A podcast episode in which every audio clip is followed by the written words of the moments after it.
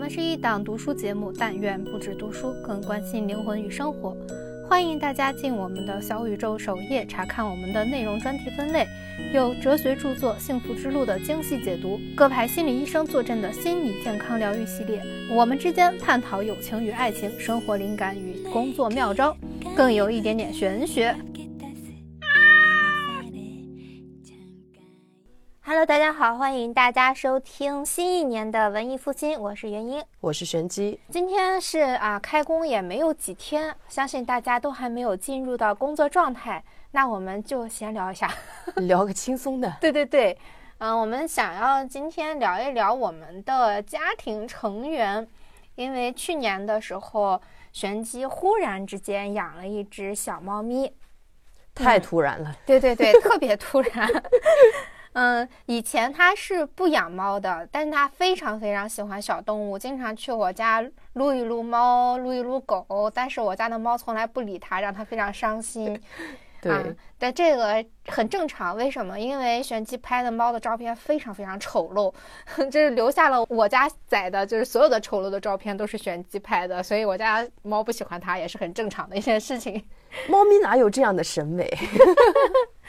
对，随着玄机养猫养了也有半年多的时间，我们两个就想要是聊一聊，哎，养小动物和不养小动物的变化，心态上的变化。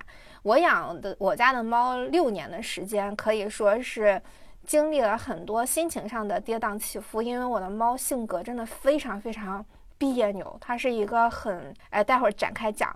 带给我很多的欢乐、幸福，也带给我很多的痛苦。我在跟他六年的相处时间里面，发现了很多亲子关系和自我成长的一些小小的点。对，这一期呢，也有一个赞助商，哎，感谢霍尼韦尔猫用净化器赞助本期节目，也感谢霍尼韦尔送给我们的机器啊，让我们可以感受另外一种空气。同时感谢日光派对播客联盟促成本期的合作，谢谢谢谢谢谢爸爸，霍尼韦尔真的很厉害。我在看他们的资料的时候，我才发现哇，世界五百强啊！哦，怪不得，就是我第一次输入他的这个名字的时候，就直接就可以联想到霍尼韦尔，我不需要再去选字。对他就是全球五百强第三百七十四位，是二零二一年评定的。然后我想，这应该是我们接到的这个 以来最有咖位的一位吧？哦，是的呢，是的呢。而且他其实做猫用净化器，我觉得对他而言是一个还挺简单的事情，因为人家是什么航天航空、军工领域的巨头公司。还是条码的发明者，与三 M 那个我们以前用的那个口罩是同等级知名度的，它防护等级非常高，技术能力也非常强，他们是妥妥的过滤王者。哇，这么牛啊！啊好厉害！哇，太好了！哇，超强。那么它这这个猫用的净化器，所以它的顾名思义就是把它那个强大的那个过滤技术用在了猫猫身上。嗯，哎，我都。在想会不会是因为他们公司养猫的人实在太多了，所以他们就想，与其在外面买空气净化器，不如我们公司自己做一个造福我们自己。对呀，反正技术摆在这儿呢，对吧？对，嗯嗯，所以他们的强项就是吸附毛，有效除猫咪病菌，还有消除过敏源等等的作用啊，真是梦寐以求的猫猫搭子。真的，它不光是说猫用净化器，嗯，就是它作为一台净化器，像我们在北京这种灰特别大的地方，帮我们除一些颗粒物啊，对于霍尼韦尔而言就是分分钟的事情。所以我们相当于花了一份钱买了两台机器，这性价比也是杠杠的。其实我在不养猫的时候也用净化器来着，我发现其实就算不养猫，家里也是有浮毛的。嗯嗯。对，浮尘浮毛其实很多。本身就是像我的话，我老公他是一个对猫毛过敏、有鼻炎的那么一个人，所以我看到这款机子的时候，真的特别特别心动。然后我一看霍尼韦尔找到我们的时候，我人生中最厚的脸皮就用在了这次。我说我可不可以试用一下这个机器呀？试用了，我的心得能更加深呐。我会说我真实的感受啊，百分百良心的发言呀。当时神机的话术让甲方非常的心动，就是想立刻给他一台，因为他说如果没有空气净化器的话，我可能现在就是一个寡妇了。我是说，如果我家猫跟你家猫那样毛特别特别长，嗯且没有这种空气净化器，我现在就是个寡妇，因为我不知道我的老公会在什么时候突然无法呼吸。对我当时想，哦天哪，快给他一台吧！我这一年随两份礼有点不太合适了。对，所以如果对这款产品很感兴趣的话，就可以在京东、天猫上面都能买到，只需要搜索什么呢？霍尼韦尔猫猫搭子或者霍尼韦尔猫用净化器，就能找到这款产品。哎呀，我刚开始的时候真的还挺担心霍尼韦尔这四个字不好打的，后来，哎，算了，人家五百强根本用不着我操心。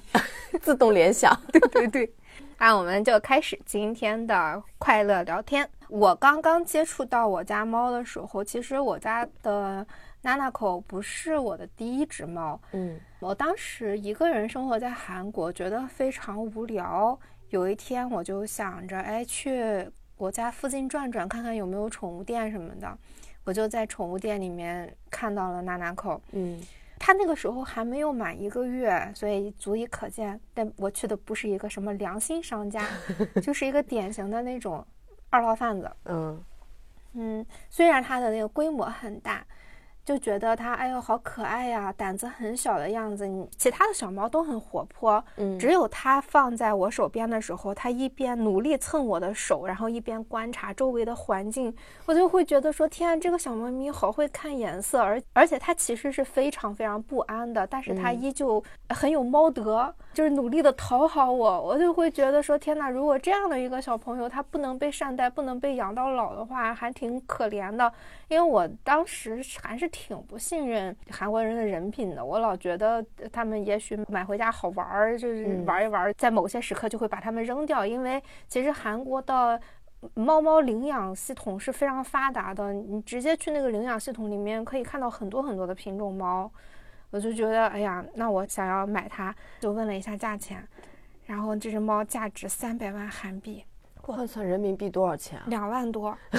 然后我当时就在想，这个猫长得也没有什么特色，这个就是个，橘猫。对它是个什么品种？然后那个人就跟我说，这个是苏格兰高地。嗯我当时就心想，小沈阳，嗯，小沈阳，嗯。后来那个人就问我说：“哎，你考不考虑其他品种，比方说折耳啊，或者短腿啊？”我心想：“嗯哇，你们这个土猫都卖两万块钱，那其他的我不是我能承担的价格。”嗯，我就想了，回家想了想，还是觉得很可爱。我当时就是很需要一个陪伴，嗯，就买了它了。嗯，而且是一眼定情的。嗯，那倒是很少看见这么有道德的猫咪 啊。但是我跟大家讲，就这个太有道德啊，也是有问题的。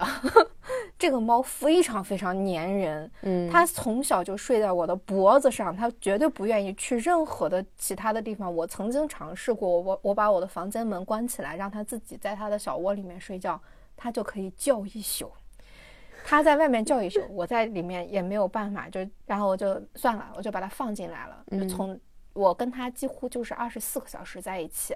就另外让我很心动的是，我以前其实并不擅长表达爱，也不擅长接受爱。我老觉得嗯说，如果我对别人表达什么的，会给别人添麻烦。嗯但这个小猫咪在跟我相处的过程中，我发现它会非常直接的过来，就是要摸摸、要抱抱什么的。我才在它身上发现，哦，原来这种行为不会惹人烦，嗯会让人觉得有被需要感。而且我有一次喂它吃药，它那个药非常非常苦，它就口吐白沫，一直满脸的那个白色的那个哈喇子什么的。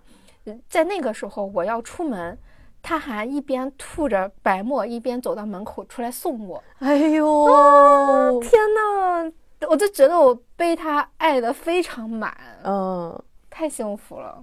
但是我那个时候其实真的没有评估过我养它到底意味着什么，它嗯会占我多少的精力，因为我那个时候只非常短视。短视的认为我反正就是在家里面工作嘛，我就每天给它铲屎也很容易，陪它也很容易，一点儿也没有考虑到我以后可能会换一种生活状态呀，或者是我随便就是比方说结婚呀，或者生孩子呀，或者是你有一哪怕只是有一份工作，可能你们的节奏都会被打乱。对，哦，对人类来说适应还好，其实对猫的适应能力不是特别好的。嗯嗯，而且我刚开始的时候很有时间去给它做一些猫饭。做一些什么鸡肉啊，去什么宠物展给它买各种罐头呀、零食什么等等等等，甚至还有一些漂亮的小衣服。怎么说？呃，我我就发现你刚开始养的时候那个热情真的是非常非常庞大的，一开始给他的爱也很满。对对对，很满很满。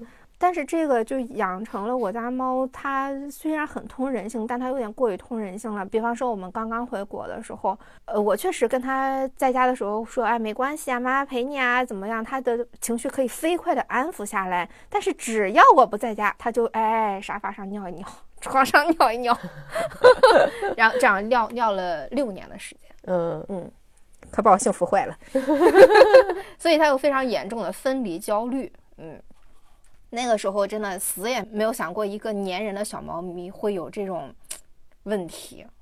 嗯，这可能也可以想象到，比如说，如果特别溺爱一个小孩儿，也容易出现这种问题吧？应该是吧？我我可能爱的方式挺有问题的。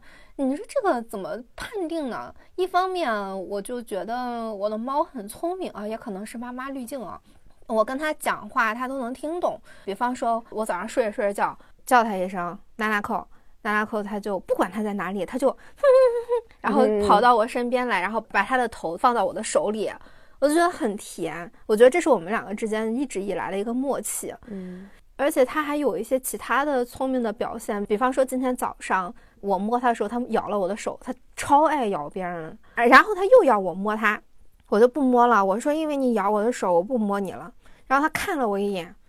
那脸明显就是掉脸子了啊！对，他的表情非常的丰富。对，然后他就哼一声，他就扭过头去躺下了，也不理我了。我就会觉得说，哎，这个猫它懂得挺多的，这样的沟通会让我觉得陪伴感很强。嗯，但副作用就是它因为太聪明，所以它很内耗。还有一次，我觉得它比较聪明的一个点，有一次我们搬了新家之后，它不是那个。安全很有问题嘛？嗯，他就又在我床上尿了，确认地盘儿或者之类的一种，反正他就是要缓解焦虑。我也问过医生，医生说没办法，他就是一个发泄。医生说猫咪有情绪的话，要么就是忍气吞声，这样就可以得肾结石，啊，或者各种尿道疾病，嗯啊，要么就是发泄出来，你洗洗被子，你选吧。我说 尿难。嗯，那猫咪跟你一样啊，都没有结节啊。反正就是也就发泄出来了，对，嗯，然后那天他尿了之后，他立刻缩到了那个家里的一个旮旯里，我就一直在跟他说：“我说没关系的，宝贝，我知道你是故意的，你也知道你是故意的，但是没关系，我还是可以摸摸你。”然后他就非常小心翼翼的把他的头伸出来让我摸一摸。然后他，然后我在摸他的过程中一直跟他说没关系，我我理解你现在觉得不安全之类的，叭叭叭叭就一直在那说。然后他就慢慢的小心翼翼的从那个角落里面挪挪挪挪挪挪到我的床边，嗯，但他还是不敢上床。我就跟他说，我说我知道你想上床来睡觉呀，然后我们一起睡觉吧，也到点了。然后他就一点一点哎跟那个匍匐前进，爬上我的床，那个手还在那颤抖，我就觉得他特别好笑。这种感觉就是他知道自己错了，他还硬要去犯这个错，他就想要试探一下你的底线，试探一下你能不能包容他，但是他又觉得自己好像没什么值得包容，你就感觉到这个猫它内心戏极其的丰富。后来他发现，哎，我真的不会因为这个事情说他，而且我们两个就开开心心的睡觉了。那天晚上他叫了我四次，四次都是让我摸摸他，而且他还会用手抠我什么之类的。哎呀，就感觉让我觉得心情挺复杂的。就是一方面是因为我在养它的过程中，我一开始并不知道要这样温柔的养育，也犯了很多的错误。比方说，以前人家说猫猫咬人就要打它，或者是它犯错误你要说它，你要拿小水枪喷它，让它知道自己错了，等等等等的。但我也会这样对它嘛。但我后来发现，去惩罚猫没有任何的用处，除了让它害怕你、不信任你们的关系之外，获得的就是他一边犯错一边颤抖着看你，试探你的底线。对对对，他会不停的试探你到底爱我到什么程度。最近这次尿床以后，我不是换了这样的态度去对他吗？他其实再也没尿过床。家里的沙发什么的，我斥巨资买了各种。防尿布也目前也都没再用上了。嗯，我发现居然是要用爱的养育的方式。你刚才问的就是说溺爱，我有的时候就有一点分不清了。我觉得他其实还是因为你们之前是因为长时间在一块儿，然后中间有一段时间你没跟他在一块儿，他适应不了这样的日子，所以就那个长时间二十四小时陪伴的情况，对于猫猫而言，可能它。是一种过度溺爱的一种表现，因为对他而言没断奶吧？对啊，对他而言，他的世界里面就是之前我们是每天都在一块儿的，突然我的主人不见了，那他是没有任何解释的，所以他不也是在那个时候才有的毛病吗？是是的，但我不知道这种就是说怎么才能在前期让猫咪就适当的它学会，我主人有不在的时候，我得自己干点啥。可能是不是就得在它很小很小的时候就已经有个班上了呢？或者是我觉得不能一直就是摸猫猫抱猫猫，就在他特别小的时候，就适当的得让他晾着他一会儿会儿，然后 再跟他互动一下下。我有时候都在想，是我给他买的玩具不够多吗？也不至于啊，小时候买了好多玩具。嗯嗯，也不是没有他自己的时间，哎，挺见鬼的。而且我在养他的过程中，我也会发现。我在给他买一些东西的时候，究竟是在满足他，还是在满足我自己？比方说，娜娜可小的时候有一个他非常非常喜欢的玩具，嗯，那个玩具是一个长条形的一个毛毛虫，他爱的不得了，那个毛毛虫都破的，哎呀，就又脏又破，洗都洗不出来。我有一天我就把它给扔掉了，这个是一个绝对大忌，又记仇了。因为我发现小猫跟小孩真的很像，小孩儿他有一个安抚布，那个安抚布极有可能在你眼里就是一个破抹布，但是那个小孩就离不了他，这就他就是对他来说是很重要的一个同伴。我又想到我自己，我小时候如果被妈妈扔掉了一个在他看来很不重要的东西，但对我来说很重要，我就会觉得说挺委屈、挺难受的。反正那爱后确实从那以后就不爱玩玩具了。哦，他报复心真的好强啊！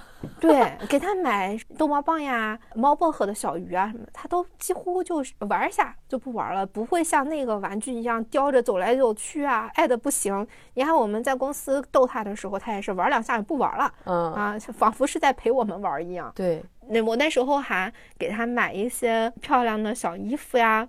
什么的拍照，我都觉得说，哎呀，我的猫好可爱，好可爱。但其实猫并不喜欢穿衣服，嗯嗯，可能就真的更多的是自我满足。我就在这个行为上，我会去想，你看，其实我好像没有太满足它的需求，而是去满足我的需求。我物化了我的猫，所以有的时候我会想，我对它的所谓的溺爱，其实。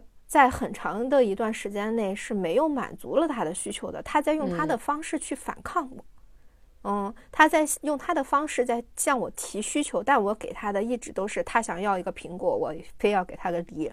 可能就是一家人有一家猫，我家的猫就是心思要稍微细腻一点。人家不都说吗？小动物就是你家孩子的那个性格，它是对对遗传了你很多东西的。那这就不得不说玄机家的猫了。玄机家的猫是我见过真的非常奇葩的猫，它的每一个行为都长在了我的认知之外。对。有一个说法，比如说像我们紫薇斗数的那个子女宫也是，如果你没有孩子的话，你的宠物它暂时可以代替你的孩子的呃关系出现，而且它的性格会很像你的孩子。我一直不敢生孩子的原因是因为我的子女宫吧，我感觉我生出来孩子就是一个非常自我、很有想法、是很聪明，但是非常不服管。它里面有什么紫薇、七杀、地空、地劫。就是一个完全我行我素的那么一个角色。后来我养了这个猫之后，我就发现，我靠，跟那个子女宫里面的感觉一模一样。我之前不敢生小孩儿。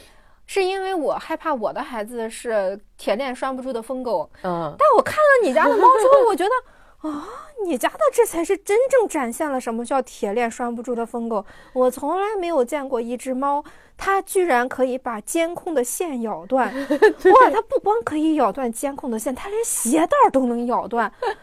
真的非常绝。这几天我家那个猫毛过敏的人不在哈，我就觉得让它来到我的床上跟我一块儿睡觉。嗯我家猫叫真的，真的。真的真的，然后我就觉得哇，太开心了，太温馨了。结果半夜我就听见它嘎嘎嘎嘎嘎那个牙齿在磨牙，在咬东西的声音。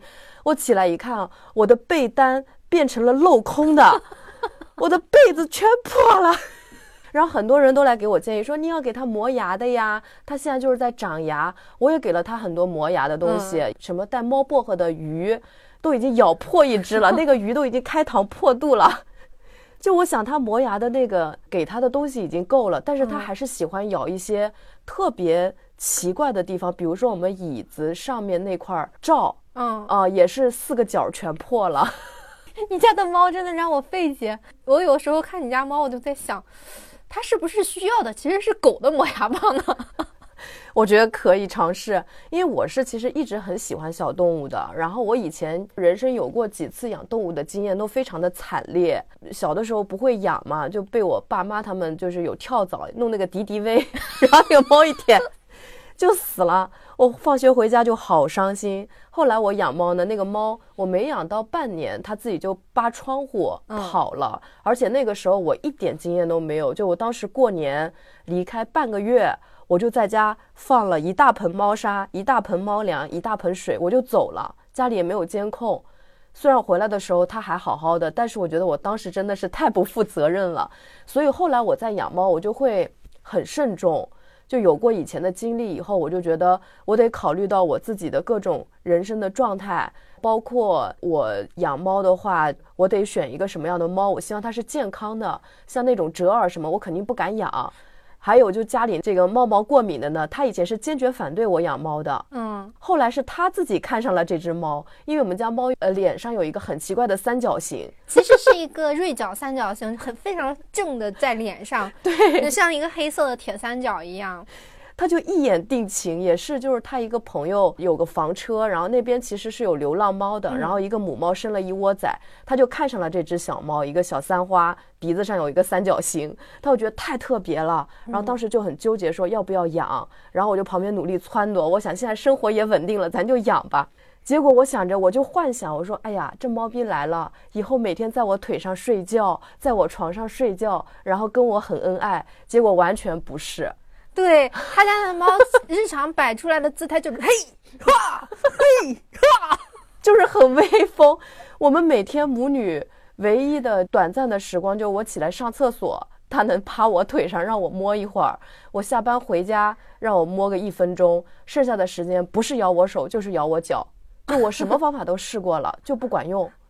哎，确实确实，而且大家的猫还有一个特别棒的一些爱好，比方说它的猫会从裤裆里面 钻出来，然后咬人的大腿根儿。对，给我舔头皮。哎呀，就是跟我幻想中的猫咪完全不一样，但我得接受这只猫。哎，嗯那你有没有想过，这个世界上的漂亮猫其实非常非常多？我有的时候刷朋友圈也好，刷互联网也罢，就会呃很早的时候觉得、哇，这个猫好可爱，那个猫好可爱。我有一些卖家的朋友在朋友圈嘛，有的时候给他们留言，我说哇，这个小猫咪长得太可爱了。等娜娜口死了，我就养一只。老这样，老这样。忽然有一天，我就清醒过来，我就心想，哇，这个世界上漂亮的猫咪就像外面漂亮的妹子一样多，那么我为什么会坚守一个妹子，而不是每天换一个漂亮妹子相处呢？我后来想一想，哦，其实是因为性格，嗯因为在一起久了，他只要长得还算 OK，你就怎么都会觉得他是好看的。嗯但是真正相处的其实是性格这些东西。那么为什么我会把我的眼睛从野花中拔出来，拔到我的家花中呢？主要是因为我的家花给了我太大的教训，它让我现在产生了一个很新的恐惧，就是比方说，如果我现在又养了一只新的小猫咪，我如何能保证这个小猫咪不是一个毫无根据就乱尿，或者是在家里面发疯的一个女疯子呢？也是有很有可能的嘛。其实你没有办法从一个表面去判断它跟你性格是否合适。嗯，所以后来我就想，哦，其实最好的就是自己眼前的，因为你已经知道眼前的这个它是什么样子的性格了。嗯，对，再差也就是把我们监控的电线咬断，还能怎么样？其实再来一个，不仅仅是简单你多了一只猫，而是不可控的是它们的相处、它们的性格，可能很复杂，难搞的是关系。我现在这完全理解皇上为什么从不进后宫了，进后宫麻烦的死。我是属于就是看漂亮猫猫归看漂亮猫猫，但是养的话，我还是很喜欢 养我们家自己这只，就这只就已经够让我忙的了。我也是，我也是，就是是负责任的只能有一个。对。而且我家不是还有一只小狗吗？嗯，我在养小狗的每时每刻，基本上都在后悔。我不是对小狗后悔，而是我发现协调他们两个的关系，哎，让我一个上班族非常疲惫。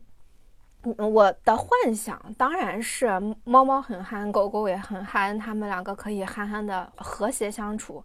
它们两个当然日常是很和谐的，但是它们两个的关系非常非常微妙，就属于那种猫永远要在狗的上面一个台阶宣示自己的地位，而且有的时候猫比较作嘛，它时常就是哎看我喂狗吃什么东西，它要先吃第一口，或者是它要把这个东西吃完，其实根本不在它的食谱上。一只猫怎么会吃西兰花？怎么会吃胡萝卜呢？但是它宁愿吃这些东西，它也要把狗的东西吃掉。这很正常。我小时候跟我哥特别爱抢吃的，就是嗯他吃肥肉，我也得吃肥肉；他吃内脏，我也得吃内脏。就是那个时候，其实我这些我都不爱吃，但是因为看我哥吃，我就得跟他抢着吃。多子家庭就是这样的。哎呀，这不是没有经验吗？就是你知道独生子女一大 bug。但我也拿他没有办法，我不可能跟他说这个是弟弟的东西，你不能吃，你这样只会让你们的母子关系更加的破裂，然后或者全家鸡飞狗跳的。我就只能嗯任他吃，他吃完之后，我就大不了给弟弟再拆一份或者再做一份。呃我家狗幸好幸好就是老实，天生的老实，就忍着。而且它活动范围也受限啊。对对对，它上不了台阶嘛，它就只能在那瞪着眼就瞧。后来拉拉口还发展出一个更加崭新的毛病，它睡狗窝。哎，狗在哪里睡，它在哪里睡，他就把狗硬挤到旁边去。幸好狗也是还行，打不过嘛，狗才五斤，猫那么庞大一只，基本上我们家的幸福安康全都建立在对二胎的委屈上。但幸好就是我发现啊，有养二胎的时候，就是要对老大更好一点。老大确认了自己的地位，他慢慢的就没有那么作了。但因为老二还不懂事儿，他最多是觉得有点憋屈，但是他脑子转不过来的。嗯，而且他也不出门嘛，他可能以为家里就是有这么一个阶级的，也还适应的还好，所以他们现在有的时候，呃，相处的还可以。基本上我去上厕所或者我洗澡，他们两个就会并排在那里等着。有的时候狗特别活泼，我回家时候狗特别高兴，在门口迎接我，然后可能猫就会给它脑瓜子啪来一巴掌，然后让它推一边儿去。关系好的很，好的很。这也需要适应，就让他们慢慢适应自己的这个地位关系吧。对对对对对，所以我觉得，其实从养一个到养两个到养多个，其实是对自己的责任啊、调理关系的能力，你要更加自信的时候，你才能迈开下一步。单纯只是因为觉得我想多拥有一个而去养的话，就会面临很多很多的困难。哇，简直是灾难！我就是养了对它们之后，我就明白，我以前说我养小孩我要生个二胎，我现在哦 no，绝对不，绝对不，二胎就从我的人生中被划掉。我发现我家猫还有一个性格的特色，嗯嗯，可能是它真的太敏感，它对我们家每多一样电器，它需要适应电器。比方说，我们家最早在韩国的时候，家里的电器实际上只有洗衣机和冰箱，所以其实他对这两个东西适应的都还好，他还挺喜欢看洗衣机的。但是我们回北京之后，第一，呃，我就犯了一个很大的错误，我我以为他什么都可以适应，我就买了个猫厕所。嗯，那个猫厕所把它吓的呀！我的天呐，它就宁愿拉在外面，它也绝对不进那个厕所里面，因为那个厕所虽然是猫进去的时候它就会停止运作，但是它会发出嗡嗡的声音，嗯而且它在猫出来之后，它不是会转吗？嗯，猫就很难接受，它其实很难理解它在什么情况下会动，什么情况下不会动。嗯，他是开尿第一波吧。后来我还买了一些什么新的家电，比方说破壁机，那个破壁机真是感觉给了他很大的精神创伤。确实，那声音感觉就像烟花爆竹似的。对，我就看他在家里面窜。还有我用吸尘器，吸尘器对于养猫家庭来说真的非常非常重要，尤其是你看像我用那个戴森的那个吸尘器，它是有好几个头嘛。你除了平时吸地的那个常用头，对我来说特别特别重要的是吸地毯的那个头。我们家不是有楼梯吗？那个楼梯它那个是有地毯布的。还包括床上那个头可以吸得非常非常干净，是比那个粘毛器好使很多的。嗯，但是猫就适应了好长时间。就那个声音，别说猫了，人听着都会觉得有点刺耳。对，是刺耳。所以我现在往家里买东西会很谨慎，我就怕猫没有办法适应。而且我在买一些家居产品的时候也会。去考虑猫能不能够用。我原来还买了一个床头柜，那个床头柜是上面是床头柜，下面是个猫窝。嗯嗯，不过它也没有睡过。你家有没有什么因为猫而改变的？因为我印象里你家其实是非常简约的，基本上没什么东西的一个家庭。对，自从我们家小猫来了以后，我就会发现家里很多东西都得重新规划，嗯，就包括它得专门一个区域是猫猫区。那这个区的话，我的一些植物啊，哎呀，我的植物啊，我好像很久没有见过你家的植物了。它实在是太喜欢泥土的芬芳了，所以它永远去扒拉我那个植物的那点可怜的土，把它们扒拉的满地都是。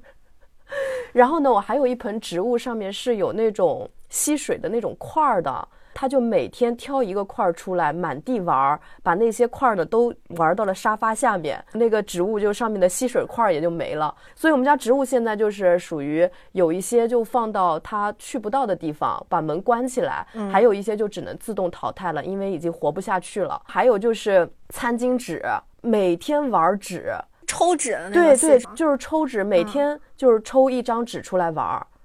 然后后来现在我们的抽纸只能放到很高的地方，它现在暂时跳不到的。还有很多那种易碎品啊什么，这些当然得重新摆放。我现在就是得考虑我们家沙发布、椅子布都得重新买，因为它特别喜欢在上面磨爪子。我觉得这应该是所有猫猫的那个通病吧。你家病的尤其不行，主要是因为正常来说，像纯种猫嘛，我养的基本都是纯种猫，它们有一个好处就是它们的脑子不是那么的好够用，所以基本上在他们有一个猫抓柱或者猫抓板的时候，他们就不会去霍霍其他的东西了，他们就知道这个东西是我抓的，那我不就不抓其他东西，就是我的精力有限。但你家的猫，我看精力是无限的。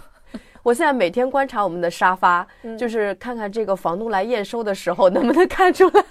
因为已经仔细看，已经是非常的斑斓了。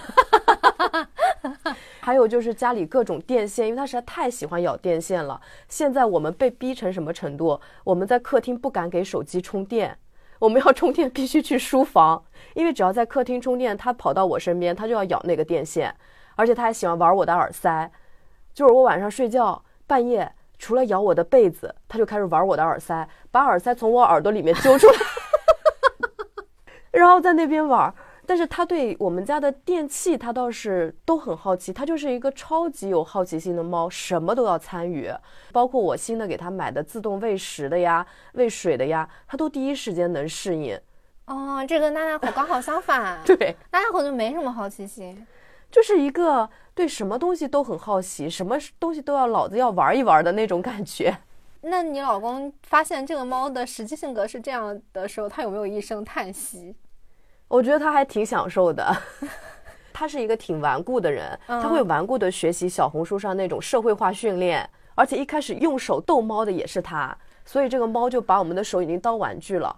但是他一方面呢用手逗它，另一方面呢强制社会化训练，然后自我满足，觉得我现在是一个很会调教猫猫的人。什么叫社会化训练啊？就是比如说，先让他玩累了，把它放到怀里面撸，然后撸撸到他就是不再反抗为止。然后，比如再给他吃点东西，让他习惯这样的一个抚摸，然后再让他走，就是这种社会化训练。成功了吗？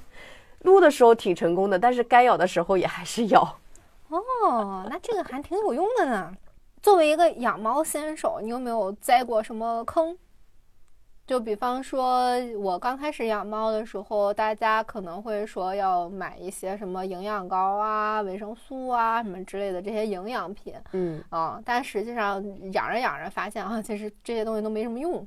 我好像没有，因为我基本上都会问，就是比如说像你们这种比较有经验的，然后我们家养猫也是挺极简的，就不是会说给猫买很多很多很花哨的东西，包括一些吃进嘴里的，我也是会比较谨慎。我们家现在给它准备的也就是最基础的猫粮、冻干，还有你那个让它毛发特别亮的那个啊，那个油鱼油，对，还有一点点猫条，我猫条喂它也会比较慎重，基本上也就吃这点儿东西。哎，说到猫条，我前两天刷到一个特别好笑的，一个人发帖子说猫条居然真的是给猫吃的，我一直在自己吃，怪不得我家猫每次看我吃的时候都很激动。那这怎么办呀？这个给它吃还是给我吃？一人一半，一人一半。他还说他特别爱吃，我想现在人的是 大家的口味真的是，我买过，我觉得对我家猫特别有用的。其实因为我是养着养着慢慢极简的嘛，嗯我就发现对我家猫特别有用的一个是水煮鸡胸肉。另一个就是猫抓板，就是这两个东西对它来说是生活中的刚需，好像其他就没什么刚需了。而且我发现我家猫极其不喜欢梳毛，它毛那么长，但是它不让梳。真的，它的毛太长太长了。对，又长又厚。我其实换了好多梳子，比方说原来那种特别贵的四百块钱一把的，什么克里斯汀的梳子，包括一百把一把的贝壳梳。贝壳梳它能接受是能接受，但是那个贝壳梳对它来说没有任何的意义。梳也梳不到什么东西，就没有办法梳下毛来嘛。那然后那种什么猫毛手套，在梳子上花了很多钱，后来发现他一个都接受不了。就有一天，我就一边撸他，我就发现他喜欢用手薅。咱们给他之前去那个打结的时候，不是抱住他，给他用剪子剪吗？用剪刀剪啊对然后他就开始骂呀，嗯，啊，后来我发现，我如果是用手，就是把他那个结撕下来，直接撕下来，我觉得哇，这好变态啊，就还挺疼的，是吧？你别人在薅你的汗毛，打结的汗毛，这不是很疼的一件事情吗？结果他就一直在呼噜呼噜呼噜，他很享受痛感，我觉得好像跟就是正常猫的那个脑回路不是特别一样，你知道吗？我今天早上刚好看到一条视频的标题，就是这个世界就是一场巨大的 SM。对上次我的同事他们聚在一起说我的猫是个就是抖 M，我当时心情非常 就是复复杂。因为在我的心里它肯定是一个可爱的宝宝，但是在我的同事眼里，它就是一个喜欢被拍屁股的。我从来没有发现它喜欢被拍屁股，我后来想想，哦，它又喜欢被薅毛，又喜欢被 拍屁股，这个小子。就喜欢你这个独一无二的宠爱。后来我就一直用我的手指给它当梳子，梳下来的那些毛可能跟梳子差不多，但是我每次给它梳的时候，我都呃想起那天下午你们聚在一起说你的猫是个抖 M，那你会给它吃什么猫草和化毛膏吗？它不吃，都不吃。它不吃。我发现娜娜口它是不吃明显有化学试剂或者是明显有添加剂味道的东西，它超级挑。我觉得它就是一个有机食品鉴定猫。那就是像猫粮呢，就是猫粮的选择的话，会相对来说是不是也有一些是可以就是帮助去猫毛啊、消化猫毛的那种？我给它买的是那种美毛的猫粮，我发现猫真的还挺妙的，每只猫喜欢的或者习惯的粮食可能都不一样。它吃什么渴望呀、爱肯拿呀，爱肯拿它不吃，嗯，它嫌难吃。渴望它吃了就拉稀，我后来查一下，是因为渴望的蛋白含量太高了。哦啊，就是野猪，野猪吃不了细糠。其实给它换了好多好多粮，因为比方说我还换一些粮，它倒是不拉肚子，但是它会黑下巴，它会长皮屑。太娇粮，贵了。哎，我就觉得在养它们两个的过程中，我就体会到了这个市面上为什么要有那么多品牌的粮食，因为你要一个个试。我家那个狗才真的是让我深深的体会到什么叫就是试粮的窒息。刚开始的时候，它小的时候吃的是皇家的粮，呃，幼犬粮啊，很 OK，可好可好的了，毛也很丰盛。后来换成了鸭肉梨，两个品牌的鸭肉梨。哎呀，我就发现这个狗开始掉毛了。那再换回皇家呢？哎，再换回皇家，它的问题就不是掉毛了，因为那个粮它比较油，所以它就得了皮脂腺炎。所以呢，我就要想，又不能让它过敏，又不能让它得皮脂腺炎，所以这个东西它得是那个油的程度刚刚好的。我就给它换了莲花，换了莲花，哇，里面有大蒜，它不吃，就是换了各种各样的粮，包括罐头什么的。对对，反正好的粮是吧？它其实复合的东西很多，比方说有贝类呀、肉类呀、蔬菜啊什么的，不行，它就得吃那种成分特别特别简单、特别特别干净的。我就想，哦，那好吧，这就意味着我只能自己给它做饭。我就买了一个呃搅拌机，然后我买了那个搅拌机，做了两天，我想。这个活儿我干不了了，这个孩子我伺候不动了。下班我七点到家或者七点半到家，有时候磨着磨着七点半到家，我还要给狗做饭，我太苦了。就我就开始研究鲜粮，因为它比较小，吃东西不怎么费。我现在目前为止，我能感受到它比较好的就是买鲜粮吃。嗯嗯，哎，太难了。对，粮粮的选择其实也很重要。嗯，哎，难怪你穿衣服都是什么奶茶色，是不是因为你家猫是奶茶色的，所以你穿的都是这种，就是方便看不出来？啊，那倒 不是，那主要可能就是我就喜欢这个颜色。我当时其实第一眼看上它也是因为它是奶茶色的猫，我就特别喜欢奶茶色。那你说像你家那个猫毛特别长的，就是衣服的话，穿什么样的衣服它不容易粘毛啊？毛衣其实好很多，它本身就是毛，看不出来是吗？也可能是我眼神不好，但我发现卫衣不行，卫衣是特别特别容易粘毛的。毛衣可能你随便一葫芦，那上面的毛就没有了，但是卫衣不行哎，我发现。而且我家还有一个床单，嗯，我在买床单的时候发现床单和床单的区别挺大的。比方说我现在用的是一个纯棉的床单，哇，特别特别灾难，我每天一睁眼，我就感觉上面铺满了厚厚的一层毛。但是另外一种材质我有点想不起来了，它本身有一点点滑的，它就上面不会留下毛毛，就算有毛毛，我用手一抹，嗯，床单也非常非常干净。我觉得对于那种猫毛很长的衣服，选择还是得选光滑面料的可能。但我觉得作为宠物家长，其实大家都不怎么在意自己在外的形象了，就觉得我身上有毛是我们家猫在宣示主权。哦，那我这一倒是有一个对我来说很重要的东西可以安利给大家。我买了一个洗烘机，就是洗衣机是洗衣机，烘干机是烘干机。因为那个烘干机它是有除猫毛功能的，也不是很贵，一万多块钱。它当时吸引我的点其实就在于它可以除毛，我就买了那个嘛。因为用它还有一个原因就是娜娜口，我家很小，没有地方整天晾那么大件儿的一些东西嘛。嗯嗯，我就买了那个烘干机，然后是想看看顺便除毛是什么样的感觉。我基本上衣服洗完之后就是没有毛的。嗯啊，所以我的衣柜里面很干净，我其实身上很少用粘的。我如果养猫的家庭，然后预算又 OK 的话，我觉得是可以考虑买这个洗烘机的。就是空气里的浮毛是挺烦人的，尤其是像我家猫，猫毛那么长，你都不知道它的毛会出现在什么地方。而且我家的那个装修也是宠物友好的，所以其实看不见猫毛。但是我那天从在电视机的那个下边那条看到一层毛的时候，我当时想，哇，这个就是你永远想不到猫毛会粘在什么样的地方。对，嗯，我家里其实原来有一个空气净化器，但是我已经好长时间没有用了。因为我觉得每次换它那个滤芯儿对我来说是一种痛苦，嗯，我真的很不喜欢换滤芯儿。我家里那个净水器也是一年换一次，我觉得换这些东西压力太大了。我那个净化器它比较老了，我它需要我每每周自己拆开来看看，而且它是一个日本的品牌，你就让人感觉到他妈的这些日本家庭主妇真是有那个闲工夫啊。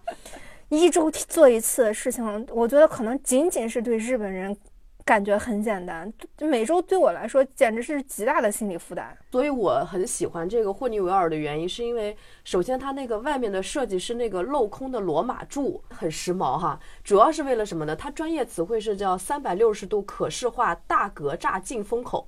因为有这个大格栅进风口以后，其实我们就可以很清楚的看到吸进去了多少猫毛。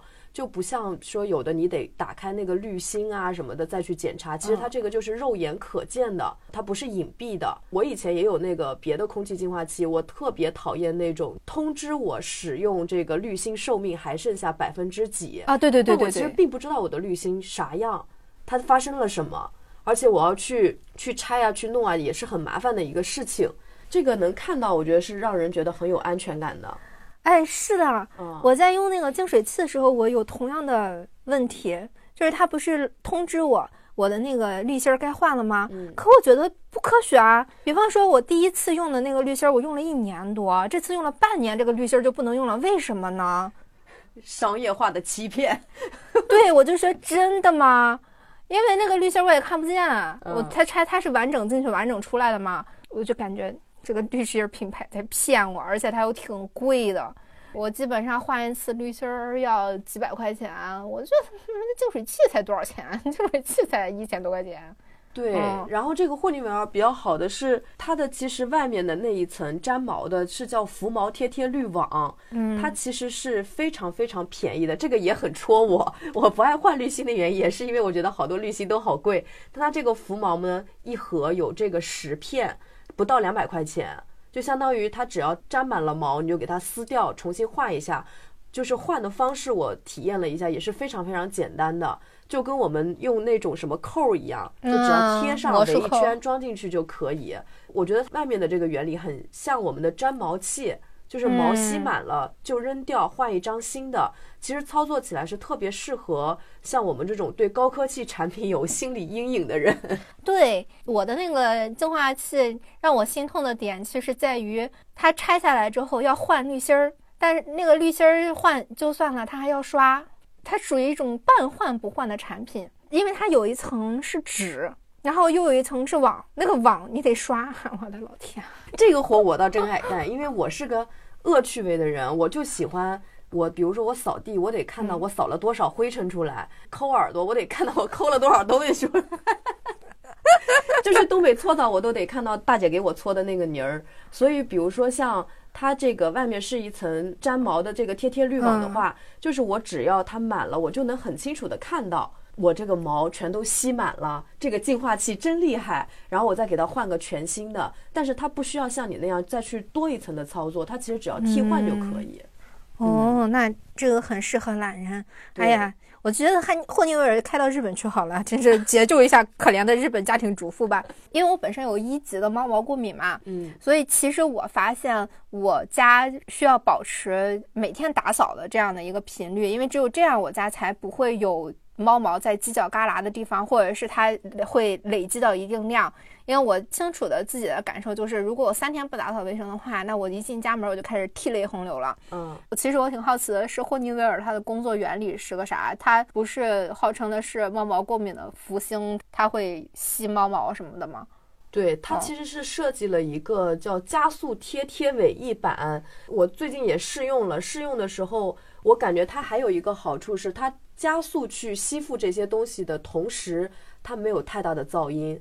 就是有的时候我们那个净化器，它很有可能就会非常非常吵，特别是家里面那种粉尘或者什么特别多的时候，它就嗯，对，就特别特别吵。但是它是在尽可能保持我们正常生活的这种噪音，还有保证它的这个吸力的情况下去强力吸附猫毛和粉尘的。那你家客厅其实挺大的嘛，因为你家是客厅、餐厅在一块儿了，得有个三四十平的感觉。嗯，那你你觉得它在这个平米数是 OK 的吗？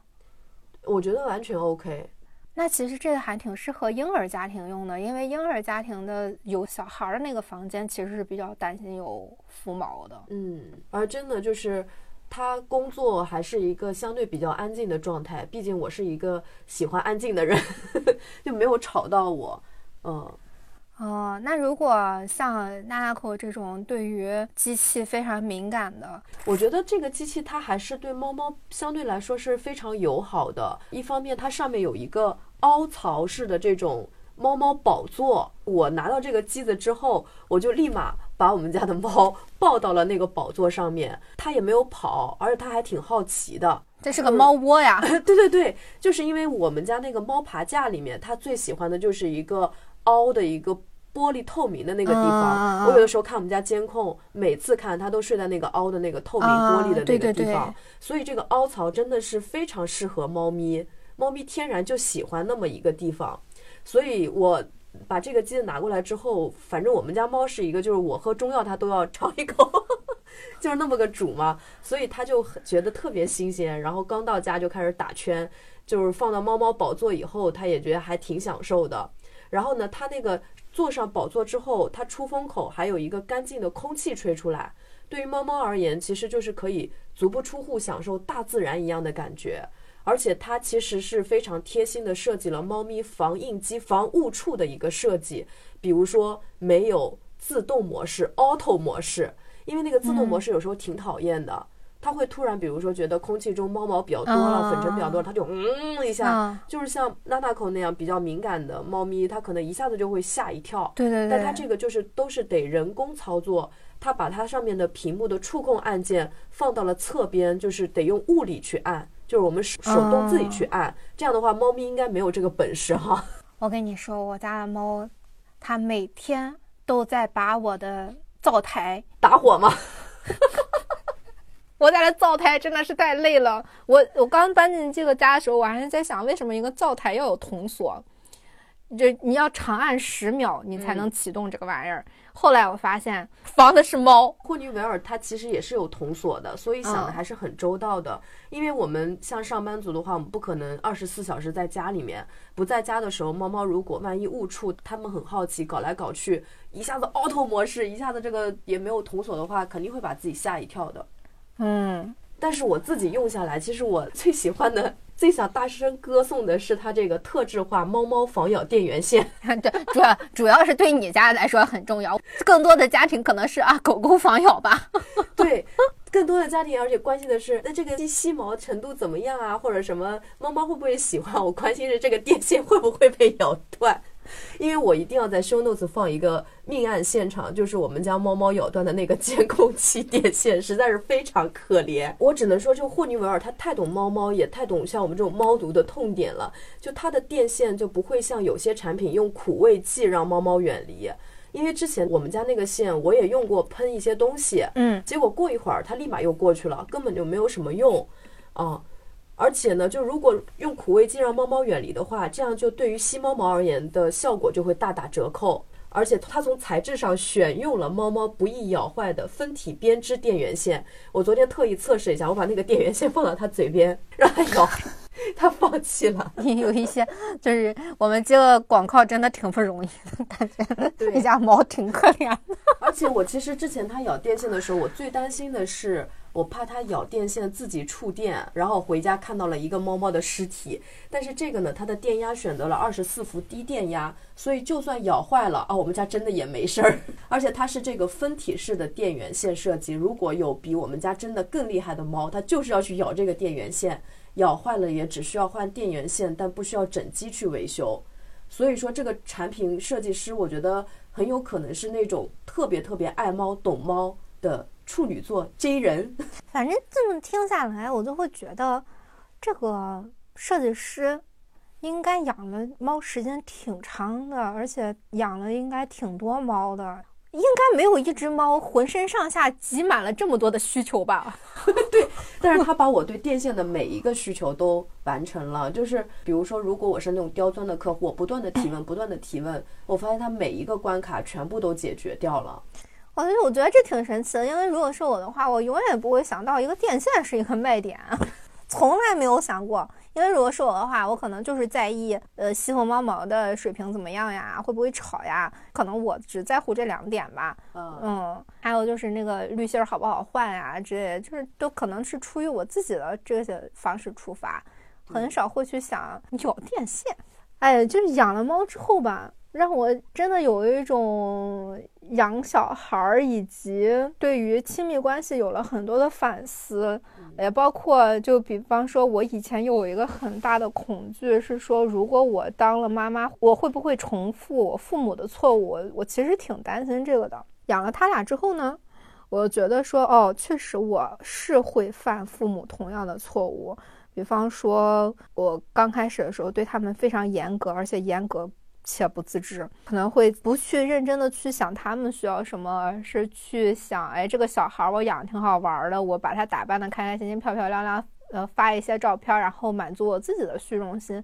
其实这些都是我原来很讨厌我父母的一些点，但是我居然在，呃，居然就是无意间在养猫的身、养猫养狗的这件事情上复刻了。我我觉得这个对我来说还挺重要的，因为当你有两个深度的关系，足以让你在育儿方面是有反思的。我觉得可能我在养我自己的小孩的时候。就会比较容易放松。我刚开始养拉拉口的时候，我会希望我是一个一百分的妈妈。但是你看，一百分的妈妈养出来一个分离焦虑的孩子，这就说明一百分的妈妈这个思维就是有毛病的。我现在就会想说，我做一个六十分的。我为什么说做一百分的有问题呢？就比方说他很小的时候，还包括小狗很小的时候。我总是跟他们说，你们不可以干这个。然后我总是会觉得说，为了防止你们以后犯这个错误，所以我现在就要把你们这个犯错误的苗头扼杀在摇篮里。我就会对他们非常严苛，让他们小的时候这个错误不能犯，那个错误不能犯。小的时候，像拉拉猴这种抢饭吃，或者是睡弟弟狗窝这种事情，换做很早以前，我都会。非常严肃的跟他说：“这是猫品有问题，你这不可以。你现在会偷，你长大就会抢，你未来你就会坐监狱。”我就是一个这样的妈妈，我就会想哦，其实你看我小的时候，我爸也是这样对我的。我爸就会是那种，你今天想要穿的很漂亮，你今天想要一个 MP 三，你长大了就怎么怎么怎么怎么样。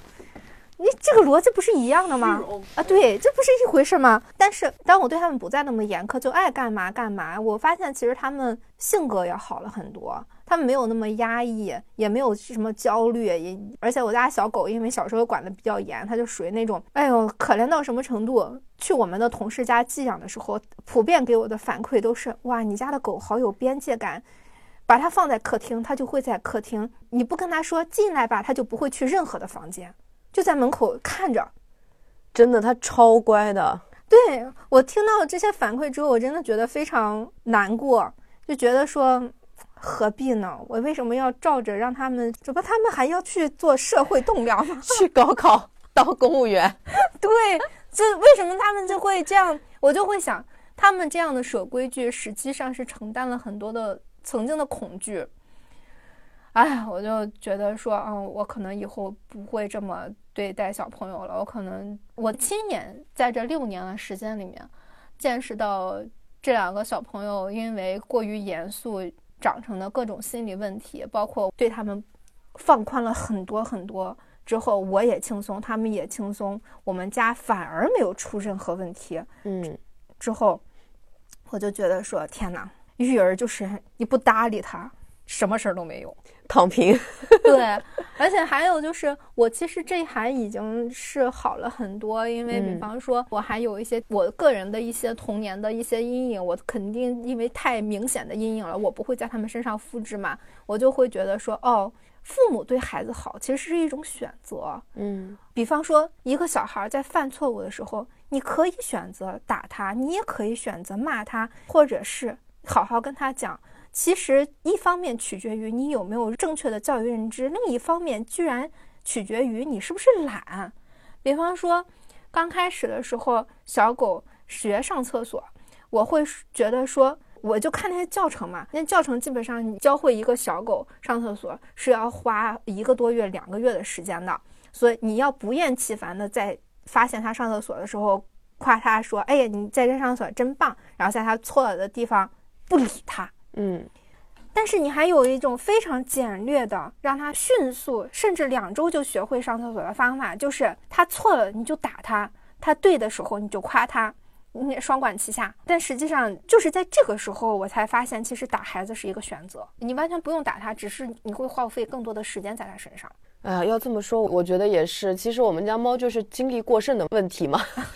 我每天回家，比如说我上班一天很累了，其实我如果愿意花。差不多半小时吧，专心致志的陪他玩逗猫棒，嗯，他就会变得比较乖。但但凡我那天，比如说我就进去只是呼噜呼噜他，但我没陪他玩，没把他的精力耗出去，嗯，他就开始疯狂的咬我的手和脚。啊，他就是想要我陪他玩。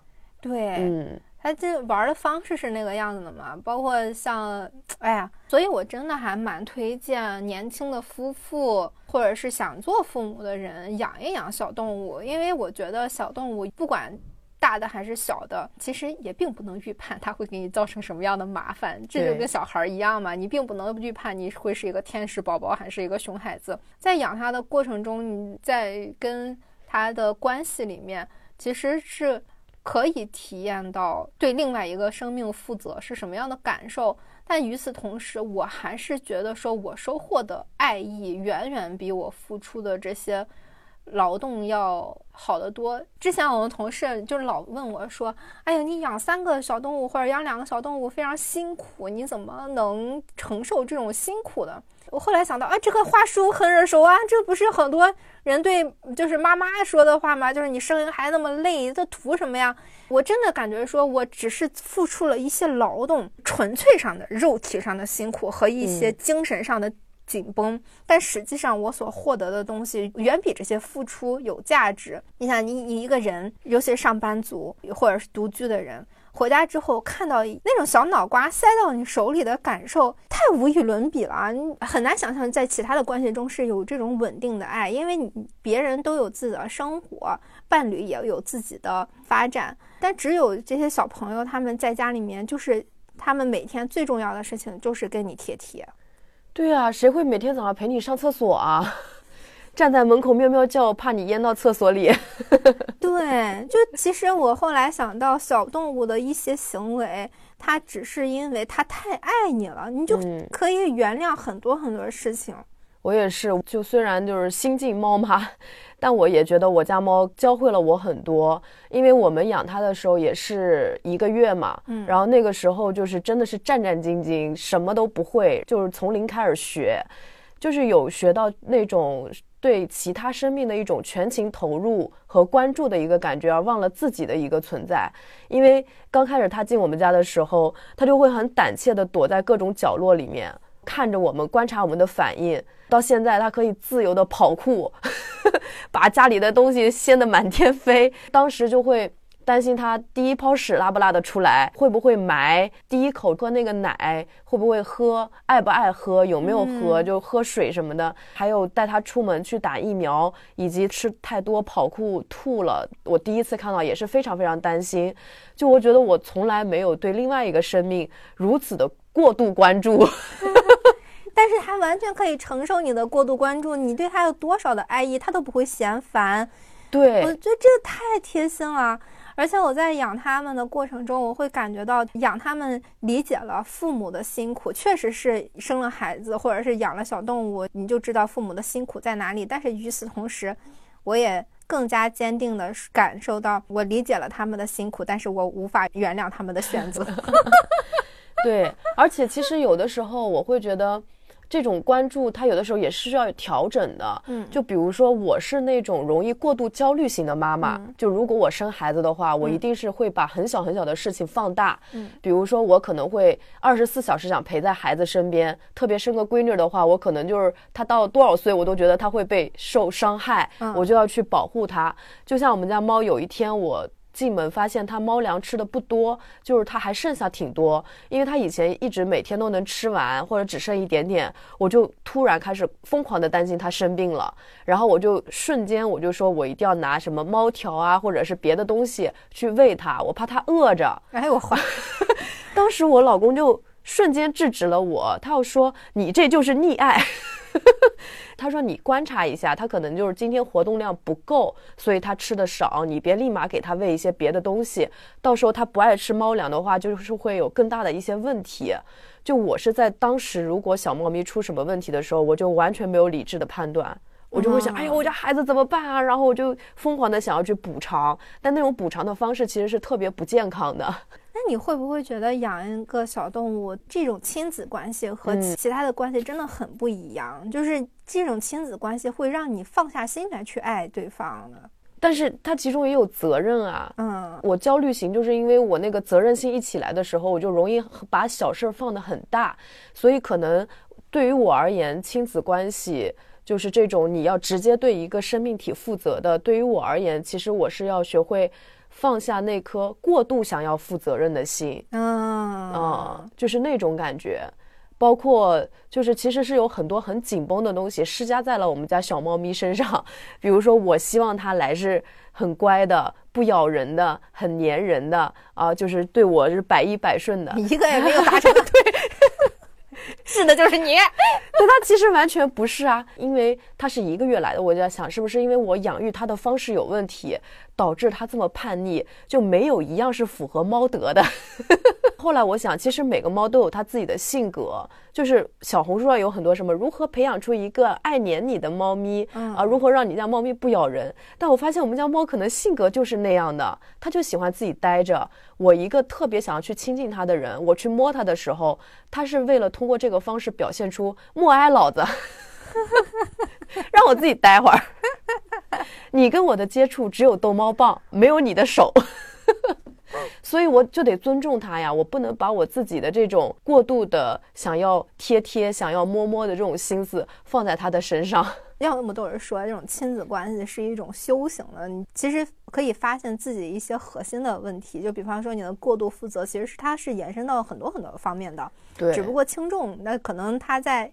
亲子关系上就会格外的严重，格外的凸显。对，嗯，那我家的问题其实主要还是我倒是不怎么粘猫，但是猫可太粘我了。你是不粘猫，但是教育很严格。对。我就想起来之前我们不是看八字什么的，都是说我的子女元宝，就是孩子跟我的关系不是很亲吗？嗯，我后来想了想，就我这个养育小猫的方式，孩子跟我不亲也是很正常的。咱俩应该中和一下，我是太黏猫了，导致溺爱，没有原则，没有任何的原则，就只要它能时刻跟我贴贴。就很容易养成。我记得以前看过一个英剧还是什么，里面有个老太，她那个狗就得时刻抱在怀里，然后每天喂它吃的，就吃的都已经胖的不行了，都心脏快衰竭了。这老太太还把它抱在怀里啊，宝贝宝贝。我觉得我就是那种，我可能是我想要。他们独立，想要他们有一个自己的标准，但是我给他们框在了那个标准里面，他们其实不知道该怎么办，以至于他们不得不反而非常非常依赖我，因为他们觉得除了依赖我这件事情是百分百正确的，其他的都说不定是错误，那还不如其他什么都不干，我就他妈 天天黏着你算了呢。所以你看，就是一个很有个性的妈妈的孩子，可能就是那种没有自我、很粘人的；一个过于没有原则的妈妈生出来的孩子，就是那种 特别自我。啊，对。所以说，小动物也好，小朋友也罢，其实都是父母的一个镜子。嗯嗯，镜原来这个镜子是在这里，它它是反射出你的这些特质，给别人造成了什么影响的。我后来有看到一段话，我觉得那个话其实还挺好的，诠释了我们和猫猫的关系嘛。他就说，原本我以为养猫是因为猫本身很可爱就能够得到治愈，但后来我发现，其实是因为我可以尽情的对它表达爱意，并因此得到治愈。我知道它从来不是我的宠物，也不是我的孩子，它是我的战友，是我的伙伴，我们是彼此的整个宇宙。人生总有很多想办而办不到的事情，但让小猫无忧无虑的、幸福的睡在阳光里，我办到了。哇，这个确实是还挺有自豪感的。我可以养得活两个小生命哎，那种感觉。嗯，但是我的战友他咬人真的不是很好。我的战友还尿炕呢。我的战友精力旺盛，他身强，我身弱，他身强。哎，今天的节目就到这里，感谢大家收听啊！大家如果有养小动物或者是想要养小动物的，欢迎来跟我们探讨一下。我们也想了解这个世界上还有怎样的疯猫疯狗。对，如果大家在新的一年刚好想要买一个空气净化器的话，那可以考虑一下霍尼韦尔哈。欢迎，拜拜，拜拜。